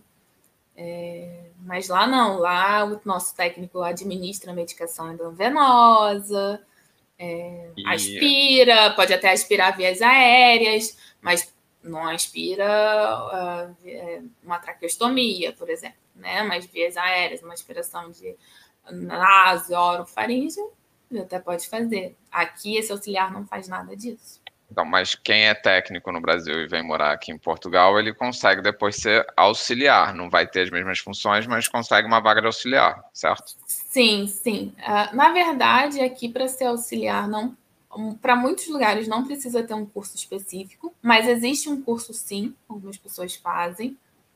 É, para quem é da área da saúde é mais fácil, sim, eles gostam, porque sabem que a gente tem conhecimento e experiência. É, às vezes não precisa nem ser técnico ou enfermeiro. Você pode, por exemplo, eu trabalho hoje com uma pessoa, uma auxiliar na instituição que eu trabalho, e ela é médica. Ela foi, é médica, foi médica no Brasil durante muitos anos e aqui ela ainda está em processo de é, validar o diploma dela, que da medicina também é, é, é um processo árduo. E para não ficar parada, mas continuar na área da, da saúde, na área da que ela gosta, ela aceitou e está trabalhando como auxiliar. Né? Então, é, eles sabem que é uma pessoa que tem conhecimento, que tem experiência, enfim, mas faz um serviço, né, executa atividades mais básicas mesmo. Outro também ponto que você também meio que mencionou aqui, que o chefe aqui põe a mão na massa, o chefe da enfermagem, diferente que no Brasil a gente tem o chefe como gestor, como a Catarina durante muito tempo foi chefe de equipa no Brasil, é, são muitos anos de experiência. Mas aqui o chefe tem a figura de gestão, mas está sempre junto ali metendo a mão na massa, né? É, por exemplo, no hospital que eu trabalho, um, a, a chefe do setor, realmente, ela muitas das vezes ela está ali integrada e faz parte da, daquela equipa do dia. Sim. Né? E põe a mão na massa. Por exemplo, lá ela instrumenta, ela faz tudo. Aqui, é, já no lar, por exemplo, já é um pouquinho diferente. Os chefes que nós temos, eles são realmente mais gestores mesmo. Mas, por exemplo, um deles fica muito voltado para avaliação das, das feridas, das úlceras de pressão dos nossos pacientes. Então, ele também se dedica um pouco a isso. Mas eu percebi, há uma diferença grande. Normalmente, os chefes aqui, né, os cargos de chefia, de liderança, eles também fazem parte ali do plano da escala de trabalho como qualquer outro. Enquanto no Brasil isso é mais diferenciado mesmo, a gente fica mais segmentado, separado. E que o pessoal pergunta muito também, não é o caso agora, mas eu vejo o pessoal perguntar às vezes no Instagram, é, qual foi, nos dois serviços, entre Brasil e Portugal, qual foi a maior diferença que você percebeu é, nas rotinas? Eu sei que uma talvez tu já fale que é a questão da instrumentação que aqui o enfermeiro faz e no Brasil não é o enfermeiro, certo? Mas coisas desse tipo que você percebeu que é muito diferente da realidade de quem vem do Brasil. Na verdade, assim, a assistência ela é muito diferente de uma maneira geral. Agora, isso vai variar e vai depender muito da, da sua área de atuação. Eu, pela minha experiência de centro cirúrgico, eu senti, estou sentindo muita dificuldade ainda, muita diferença, porque realmente a assistência é muito, muito diferente. Aqui, uma, uma equipe de enfermagem do centro cirúrgico, para atender uma sala de cirurgia, ela é composta basicamente por quatro enfermeiros. Um para ficar responsável pelo recobro, que é a recuperação pós-anestésica, né? onde o paciente vai ali se recuperar da anestesia do, nas primeiras horas. Aí, dentro de sala de cirurgia, um é o enfermeiro anestesista, é o enfermeiro que fica responsável pela parte da anestesia, juntamente com o anestesista Contudo, aqui ele assume muita responsabilidade, principalmente voltada para a parte da medicação. O enfermeiro circulante de sala, que hoje no Brasil, né? No Brasil, para quem sabe, isso é responsabilidade do técnico, é o nosso técnico de enfermagem, ele é o nosso circulante de sala. E o instrumentador. Lá no Brasil, a gente tem essa categoria profissional, existe um curso também, são dois anos, a pessoa se forma e ao instrumentador cirúrgico, e aqui não, aqui isso cabe ao enfermeiro instrumentista. Então, é, isso para mim, por exemplo, está sendo muito difícil, porque hoje, inclusive na instituição que eu estou, é uma necessidade muito grande uh, de enfermeiros que instrumentem, principalmente para fazerem as prevenções, mais conhecido no Brasil como os sobreavisos, né, para atender as emergências, as coisas da madrugada, e precisa instrumentar e, por exemplo, eu não sei instrumentar, eu não instrumento, mas eu já deixei isso muito, muito claro quando eu fiz a entrevista. É, mas também essa, essa atuação ali do enfermeiro anestesista, ela é diferente, sim, do que eu estava habituada como atuar ali junto ao anestesista. É, e, e, então muda um pouquinho. É, mas a parte do recobro, recuperação pós-anestésica e circular a sala é, é igual. Uh, isso é igual. Uh, tem algumas, muda, algumas que coisas. O que é o CC? Fala o que é o CC para a galera. CC. Você fala. 2cc lá, 2ml lá, que é diferente. Ah, sim, aí tem outras questões. São exemplo. detalhes, eu sei, mas são sim, coisas não, diferentes. Sim, mas aí tem outras questões, por exemplo, o nome de medicações muda bastante, há medicações que não tem lá, que não tem aqui. É, por exemplo, aqui é muito habitual, é, primeira escolha, por exemplo, como analgésico, é, lá no Brasil a gente usa de pirona, né? Aqui é, não é de pirona, é o paracetamol. E aí depois tem outras opções, aí, por exemplo, nolotil, eu nunca tinha ouvido falar em nolotil, aí eu fico lá igual doida no Google, começo a pesquisar, estudar. É, por exemplo, aqui, é, quando a gente pega a seringa, e lá a gente está habituada a 2 ml, 3 ml. Aqui eles utilizam muito o termo de CC. Né? E aí eu tive uma amiga que ela, ela falou, o primeiro dia dela, alguém falou assim: ah, administra 2 CCs, sei lá, de fentanil. E aí ela, dois o quê? C6, entendeu? Então, assim, por isso que eu falo que um estágio hospitalar, um estágio na área, teria valido muito mais porque a gente não teria ficado tão perdida nessas questões. É, estaríamos, mais ambienta... estaríamos mais ambientadas e não chegar assim. Ah, entendeu? Exatamente. E, e... Coisas, e coisas, coisas simples, tipo, desde de materiais, que aqui tem um nome, lá tem outro, entendeu? Então você. É, isso aí é detalhe do dia a dia que vai aprendendo com a experiência, né? E aí, tipo, ah, pega, no, pega pega um, um resguardo. Oi? Um quê? resguardo? O que, que é isso? Ah, é resguardo. Aquele. Ah, tá! Aí você vai lá e pega o resguardo. Aí você. Aí até enfiar na sua cabeça que aquilo é resguardo, resguardo, resguardo. Eu ainda tô naquela fase que eu ainda fico assim. Às vezes, na hora que eu vou falar, eu fico pensando, como é que é o nome, como é que é o nome? Ah, resguardo. Ah, tá, resguardo. Aí eu resguardo. Aí, às vezes troco, falo o nome do Brasil, né? Tipo, passagem de turno e não passagem de plantão. Aí eu fico, às vezes, Aí eu vou lá, volto cá, eu fico me policiando para me habituar ao vocabulário, à nomenclatura daqui. Mas isso todas as profissões passam. Né? Eu também, que sou da TI, tem nomenclaturas diferentes do que eu falava no Brasil. É, é questão do dia a dia, adaptação, e quem está ensinando ter a paciência de entender que está numa transição, né? É, mas isso da transição é difícil, né? Exatamente. Acho que a maioria é. das pessoas não conseguem entender. Exatamente, o problema maior é esse. E ainda aí no, na parte de trabalho, agora eu quero fazer duas perguntas, que é qual é o salário médio do enfermeiro e quanto você gastou na sua equivalência, para depois a gente falar se vale a pena ou não o investimento, porque muita gente chega aqui em Portugal e quando vê qual é o valor da equivalência, fala, ah, não vale a pena, vou ganhar a mesma coisa de repente com outra profissão ou, vice-versa. É, então, Quanto é o salário médio do enfermeiro? A galera já andou falando aqui, porque até tem enfermeiros no chat. Mas quanto é o salário médio do enfermeiro? Dona Catarina? Quem falou aí? Marlene e também a Elsie, que é a enfermeira que está aqui no chat também já falou, e tem um pessoal comentando. Mas o salário médio do enfermeiro, fala aí, quanto é, mozão? 1.205. Exatamente. Brutos. A Marlene já falou, a Marlene botou até aqui, ainda pouco, deixa eu ver se eu acho a mensagem dela, que ela botou aqui, cadê? Uh, aqui. Marlene, que é enfermeira, muito experiente aqui em Portugal, 1.205. Com os descontos vai a 900 e tal, entendeu? Isso aí. E então, aí a carga horária varia um pouquinho. Se for para uma instituição privada particular, são 40 horas. Se for por serviço público, 35 horas. Exatamente.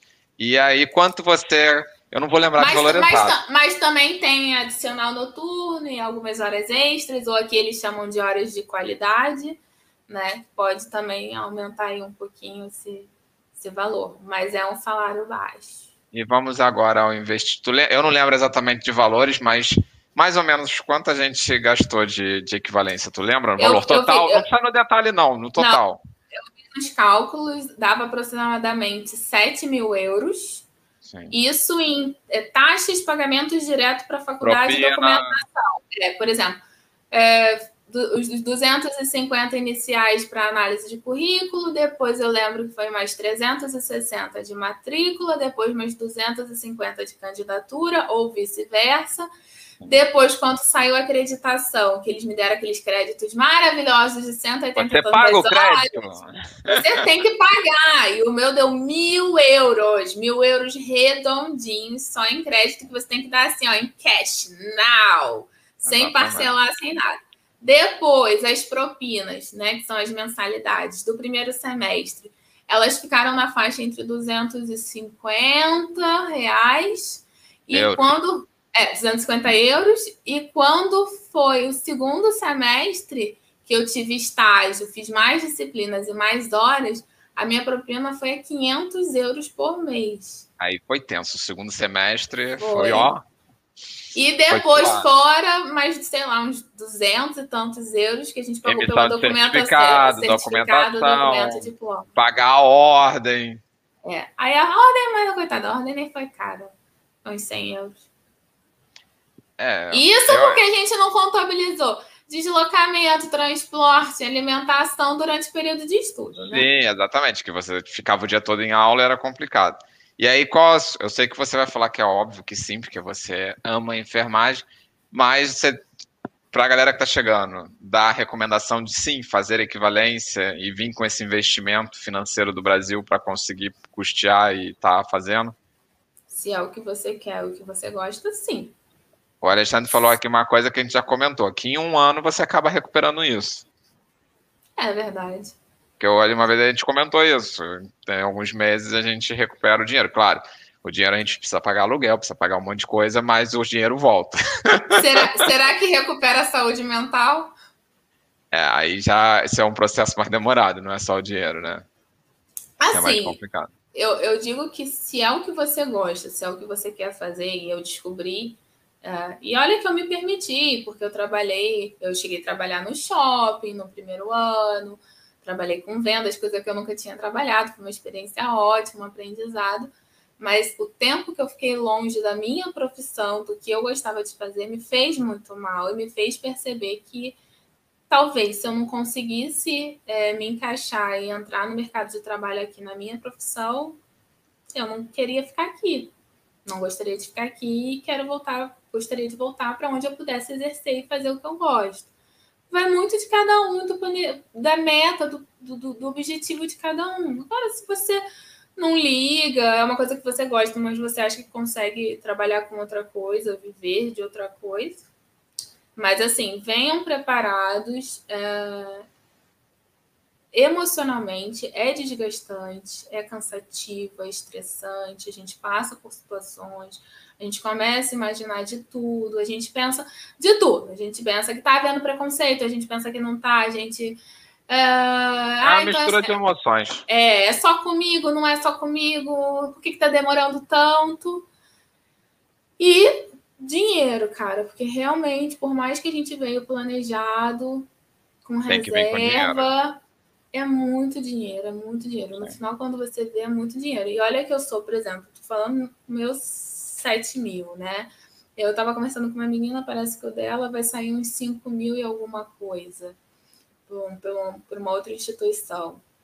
Uh, eu sei que na, na de Coimbra sai mais barato né? Que é, Sim. é, é, part... sendo é, pública, pública. Até que e... botaram aqui, sendo pública, acaba pagando um pouco mais barato. E também, por exemplo, essa menina que eu conheço, ela fez só seis meses. Então, sendo pública que foi só seis meses, ela foi bem mais em conta. Mas Sim. também é um dinheiro, é um investimento. Até porque, por exemplo, se não me, se não me engano, essa pessoa específica, ela mora em Lisboa e ela ia para Coimbra, ou seja, muito provavelmente ela teve que ela teve que pagar é, local para ficar em Coimbra, Aí já fica um custo maior, né? Entendeu? Então também tem um custo muito grande. E, e, eu ia falar alguma coisa e esqueci. Olha, a Cauane comentou aqui, Catarina é maravilhosa, foi a primeira pessoa que eu conheci aqui em Portugal. É verdade. Cauane é uma fofa. A gente se conheceu na rua Santa Catarina, a gente se esbarrou numa loja de produtos de shampoo de cabelo. Ela desesperada que os cabelos estavam caindo, eu também. e a menina que atendia na loja era brasileira, mas já morava aqui há muitos anos. E a gente começou a conversar, foi muito engraçado. E, enfim, depois uh, se criou aí um vínculo, uma relação. Claro que a gente basicamente não se encontrou mais, mas a gente se fala, se comunica muito pelas redes sociais, né? Pela internet, o Leandro também. A gente já fez até live aqui no canal. Sim, sim. Poxa, e... eu ia falar alguma coisa que agora eu esqueci. O problema agora é que tu vai ficar pensando nisso e não vai conseguir concentrar na entrevista, que eu já conheço. Esquece, esquece que passou, entendeu? Vamos agora para as perguntas que a galera deixou lá no Instagram, que são perguntas interessantes, e aí depois tem algumas perguntas aqui e a gente fecha a live, que também já está em uma hora e 32 minutos, entendeu? Sim, sim. Ah, eu tô com vamos... fome. Tá bom, então, vamos lá. Para CTI, se considera pós do Brasil e tempo de experiência? Como assim, meu Deus? Após do Brasil, não considera Olha só. aqui. Então, pós-graduação, pós-graduação do Brasil. Ah, lembrei, lembrei. Deixa eu só falar rapidinho. Falei que ela não ia se concentrar na entrevista, não estava prestando atenção na live, a pergunta, estava pensando não, na outra olha, situação. Fica quieto, fica quieto para falar, senão eu vou esquecer de novo. Vou te tirar da live. O, o, o, Alzheimer aqui tá complicado, meu Der filho. Online. Olha só. Lembrei, eu falei, ó, olha, a minha saiu em torno de 7 mil. Eu conversando com é, dentistas, a validação deles sai em torno de 20 mil euros. É muito dinheiro. É muito é, a Como é que é o nome? A, a Isadora, ela fez a live aqui no canal que tem falando sobre o dentista. Se eu não me engano, a equivalência dela que ela está fazendo na Fernando Pessoa é, foi 10 mil euros. Mas eu tenho. 20 mil. Gente, é muito dinheiro, é muito dinheiro. É muita grana. Tá, mas aí voltando agora, o que quero que você vale a pena. após. Considera não, após aqui não, em Portugal? Não, não, não, não é isso. É, se após brasileira, a cara dele. Vira o olho não, hein? Vira o olho não, hein? Eu vou desconectar essa live, hein? Olha, que, o que eu sei até o momento, pós-graduação brasileira não tem validade aqui. Mas, assim, validade a nível de ser reconhecida, né? Mas ela é uma experiência sua, ela é um conhecimento que você adquiriu, e eu acho que isso é sempre válido. Mas não adianta trazer lá sua, sua pós-graduação e pedir aqui. Eu sei que o curso de medicina dentária, que é o pessoal da, ortono, da os dentistas, né, da odontologia, eles podem fazer a solicitação, sim, de reconhecimento de pós-graduação e especialização, mas para a gente não. E tá aí uma coisa que futuramente agora, quando recuperar esse dinheiro em um ano, segundo Alexandre, e estiver mais estabilizada, né, eu quero investir uma especialização, uma pós-graduação aqui sim, um curso. Agora eu não sei mais o que. se vai ser vai, centro cirúrgico, vai, vai bloco, ter que ter alguma coisa para o lar, para os velhinhos. Bloco operatório, se cuidados continuados paliativos, enfim, vamos ver. Quem diria, a Catarina trabalhou a vida toda com centro cirúrgico e agora está lá no lar amando, né? Ah, ah, carga horária do trabalho é igual ao do Brasil? Como é a carga horária aqui? 40 horas semanais em média, né? Para o sistema privado, para os hospitais particulares. E se você for concursada do serviço público, uh, ah, 35. Beleza. Gente, se tiver alguma pergunta, vocês deixam aqui. Eu vou tentar botar ainda, porque já estamos em 1 hora e 35 de live. Fazer mestrado ou equivalência, qual a melhor e mais viável? Depende do que você quer. Se você quer trabalhar não adianta fazer o mestrado. O mestrado não te dá permissão, porque quando você se candidata para o mestrado, sim, é feito uma validação automática do seu diploma, mas ela não te dá permissão para trabalhar. Com ela você não consegue tirar seu númerozinho da ordem dos enfermeiros. Você só consegue estudar, fazer o seu mestrado, depois futuramente o seu doutorado ou doutoramento. Agora, se você nesse momento não quer trabalhar, se a intenção é estudar, aprimorar seu conhecimento, estudar, vá direto para o mestrado. Uma das meninas que fez a validação de diploma comigo aqui, ela iniciou o mestrado e só depois que ela decidiu uh, fazer a equivalência, né, para poder trabalhar na área. Então, hoje ela já está com o mestrado dela concluído e também conseguiu concluir junto comigo uh, o diploma, já está trabalhando também. Uhum. E aí é isso, vai depender do que você quer. Agora, não vem achando que fazendo o mestrado você consegue permissão para trabalhar. Não consegue. É, isso é uma coisa que o pessoal faz muita confusão, por isso que eu até achei legal trazer essa pergunta aqui que, que fizeram. É, eu acho que meio que você já falou um pouco na live, mas qual a parte mais difícil de ser enfermeira em Portugal? Ai, depende. Acho, acho que você já botou um pouco das dificuldades é, dos temas que você colocou, da questão da adaptação, a questão de coisas que são diferentes. Acho que isso já, já ficou um pouquinho. É, depende, depende. Sei lá, não ah. sei. Tem, tem tanta coisa e ao mesmo tempo vai dependendo muito de cada um e da área de atuação de cada um para onde você vai. Sim. Eu acho que, de repente, por exemplo, uma pessoa que no Brasil atuava numa terapia intensiva, que aqui é cuidados intensivos, ou um serviço de emergência, de urgência, talvez tenha menos dificuldades, sim. Uhum. Mas, por exemplo, a assistência do bloco, aqui bloco operatório, lá centro cirúrgico, eu acho muito diferente. Eu tenho uma amiga que ela é do serviço de hemodinâmica e ela também sente bastante diferença nessa questão. É, é... Tem duas perguntas aqui agora. Catarina, carreira acadêmica para brasileiro é viável em Portugal? Como assim, carreira, carreira acho acadêmica? Que pra, acho que é pegando o link do mestrado, tipo, cursando mestrado. Ah, quem quer, aqui, quem quer que, que é? Mestrado e doutorado aqui. Olha, eu não sei te falar muito a respeito sobre isso. Mas, uh, basicamente, aqui há bastante investimento em relação a pesquisas, uh, bolsas de pesquisa, da aula da universidade. Aqui eu já reparei que, assim, os professores da minha faculdade, eles tinham, no mínimo, doutorado. É, tem que ser, né? Tava, tava, na católica, tem que ser bom, tem que ser sinistro. Doutorado, pô. sim.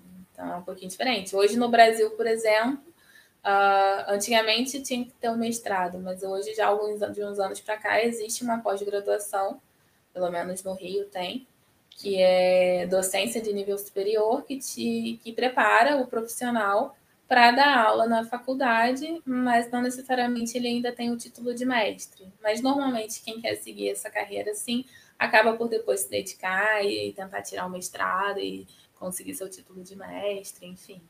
Mas e... eu não sei, eu não sei realmente como é que é a carreira acadêmica aqui em Portugal. Eu vejo que tem um, algum, é, no próprio LinkedIn da, das universidades, vem falando muito sobre prêmios de pesquisas e tal, mas eu não sei como que isso segue pra, Para quem quer estudar aqui em Portugal, seja enfermagem, mestrado ou alguma coisa assim, é, procura o, tanto o Instagram quanto o canal do Estúdio em Portugal. Aqui debaixo na descrição tem até a mentoria, que eles também têm é, um produto que eu participei. E aí você pode conseguir mais informações sobre a parte acadêmica aqui em Portugal, que eles são referência para a galera que vem do Brasil. Então já fica aí como uma ajuda. E eu tenho para indicar umas meninas muito legais. Ah, é, faz a tua indicação aí. Deixa eu só botar uma pergunta aqui para você responder e aí depois você indica também para a gente ir fechando a live, senão isso aqui vai bater duas horas e já são quase meia-noite aqui em Portugal, pessoal. Tô auxiliar... com fome! Para auxiliar de enfermagem são as mesmas horas? Também são quantas horas de trabalho? Tu sabe se é igual? amor, não sei te dizer. Eu sei, por exemplo, pela minha experiência lá do lar, né, da residência, o horário delas é diferente mas eu não sei no total ali, no acumulativo, qual a carga horária delas. Tranquilo. Indica agora as meninas que você falou que queria indicar, que são enfermeiras ah, também. Eu, tem, tem duas meninas que eu conheci. Uh, elas têm um Instagram, que é o Enfermeiras em Portugal. Consegue por aí, mozão? Arroba ter... Eu podia ter me passado no WhatsApp que eu colocava aqui, né? Agora, assim, em cima da hora, não tem Ué, caramba, digita. Arroba Pessoal, depois eu deixo na descrição do vídeo. Pronto, mais fácil. arroba enfermeiras em Portugal. São elas, uma delas já concluiu em Coimbra e a outra está fazendo no momento em Coimbra. Aqui já concluiu o trabalho em Lisboa, e é que está fazendo, não pode trabalhar ainda, mas está lá fazendo seus estágios e tal. E elas têm publicado uh, no Instagram informações muito concretas, uh, é, tem tudo ali bonitinho, sabe? Tintim por tintim, assim. Porque hoje o que eu passei para vocês foi a minha experiência e as coisas mais aleatórias, mais soltas. Mas elas têm o valor do salário, as horas, o que, os documentos que é necessário, o que as instituições precisam, pedem, enfim. Eu acho que super vale a pena. Uh, as meninas que comandam o, o Instagram é a Jennifer e a minha outra amigucha, que eu falo bastante com ela. A Catarina vai, vai, vai, convidar elas para fazer uma live aqui no canal, mas eu falei para ela que se elas toparem, Catarina acho... que vai ser a âncora da, da entrevista e eu não vou participar, porque aí o assunto é só de enfermeira, eu vou ficar nesse dia de folga e ela faz a live no meu lugar. Então, depois e comenta a... aí o que, que vocês acham. Então, tem a Jennifer e a Evelyn, que eu acho que elas têm uma experiência muito, muito boa, um conhecimento, e elas investiram em passar essa informação para quem tem interesse, para quem está buscando. É isso. Mais alguma coisa, pessoa, que você queira falar? Porque você já bateu o recorde aqui na uma live de 1 hora e 42, entendeu? Também. Depois de tanto. O canal tem quase dois anos, um ano e meio que o canal tem. Eu, eu pedia para ela fazer um vídeo falando sobre a enfermagem e ela enrolava eu e a diretoria. Os dois pedindo e ela enrolava, entendeu? Eu quero mandar um beijo para minha mãe. Pro meu pai, pro meu irmão, para não sei quem. Pro meu pai não, porque não. Mas para os meus irmãos, sim. Uh, para minha sogra, para o meu sogro, para os meus cunhados, para os meus sobrinhos, para todo mundo. Agradecer o carinho de todo mundo, dos, segui dos seguidores do Leandro, né?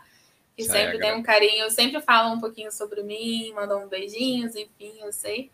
E agradecer esse carinho, esse acolhimento. É isso. Tá cheio de comentário aí, a galera tudo te elogiando, Catarina. Vou ficar com vergonha. É, a Catarina é tímida. Vamos ver, quem sabe ela aparece mais nos vídeos quando a gente puder voltar a gravar, que agora com o Covid também a gente não está gravando, estamos aqui nas maratonas de live. Mas quando de repente chegar a primavera e para lá, acho que a gente já vai conseguir fazer uns vlogs, fazer umas coisas. Catarina aparece mais e participa. E é isso, pessoal. Tenho a agradecer aí vocês. Obrigado, Catarina, por ter topado participar da live. Essa negociação mais difícil que eu já tive para uma live no canal. e obrigado a todos que estiveram aqui. Catarina, quer dar, dar o tchau pro pessoal antes de eu encerrar a live? Gente, um beijo para todo mundo. Obrigada. Se cuidem. É o mais importante, é... né? Tenham muita paciência agora nesse momento, cuidem dos seus. É. E se planejem, é, determine qual é o seu objetivo, qual é o seu propósito, né? O que, que você quer, para poder ir decidir, enfim, começar a conduzir seus caminhos. Não é fácil, é árduo, é difícil. Ó, vamos comer agora. Mas eu acho que ele é, eu acho não, ele é válido e mesmo com todas as dificuldades, enfim, também vem alegrias. Isso aí, é difícil, mas no final a gente coleta os frutos e graças a Deus está dando tudo certo, né? Sim, sim. Ó, só elogio aqui, Catarina. Catarina é muito ah, fofa, Obrigada. Tá Pessoal, obrigado mesmo. Valeu aí. Eu vou encerrar aqui a live já que está com uma hora e 45, mas a Catarina passou todas as informações que eram necessárias. E qualquer dúvida, deixa nos comentários que a gente vai respondendo vocês e vai tentando sim, esclarecer sim, o que ficou. Sim. De vez em quando, às vezes, algumas pessoas até que eram, são seguidores do Leandro já vieram no meu Instagram perguntar e eu super, é, enfim, explico, passo as minhas informações, a minha experiência. Quanto a isso, não tem problema nenhum, fico aberta. Meu Instagram realmente é um Instagram fechado, é privativo, é, é meu. Não, Catarina não sou, nem. Não nem sou igual, não sou igual ao Leandro, mas uh, para perguntar, para vir falar comigo, eu respondo super de boa. Normalmente o Leandro acaba até avisando: ah, alguém vai te procurar para falar sobre validação de diploma de enfermagem, só não sei o que. Eu, tudo bem, aí aceito e converso com a pessoa e passo as informações que eu tenho. Quanto a isso, fiquem tranquilos. Pessoal, boa noite para vocês. Segunda-feira temos mais lives. Se eu não aprontar nenhuma live no final de semana, às vezes extra que me vem à cabeça, a gente se fala novamente. Catarina? Ah, eu, eu acho que tinha que ter uma live com a Marlene Fernandes, sim, que é ela mostrar a realidade de como que é a enfermagem aqui em Portugal. Ela é muito experiente, acho que vai ser top. Eu também acho. Marlene, se não estiver por aí, pensa na proposta, a gente faz no final de semana, que aí eu já não tenho data para fevereiro. Minhas lives já estão com a agenda fechada e tem que ser final de semana a gente alinha, entendeu? Hum. Poxa, eu, tô, eu sou um cara organizado, eu agendo as lives todas, entendeu? Para não ter problema. Agora vamos dar tchau? Olha, Marlene falou que não, eu vou ter que convencer ela. Por favor, Marlene! Ajuda, ajuda os amiguinhos, Marlene! Eu vou, eu vou ter que entrar em negócio. As enfermeiras têm um passo muito alto, é difícil trazer essas enfermeiras, entendeu? Mas eu vou negociar com a, com a Marlene, vamos ver quanto tempo de negociação vai demorar, mas vamos ver isso daí. Vamos dar tchau, mozão, porque senão essa live vai bater duas horas. Tchau, pessoal. Tchau. Obrigado.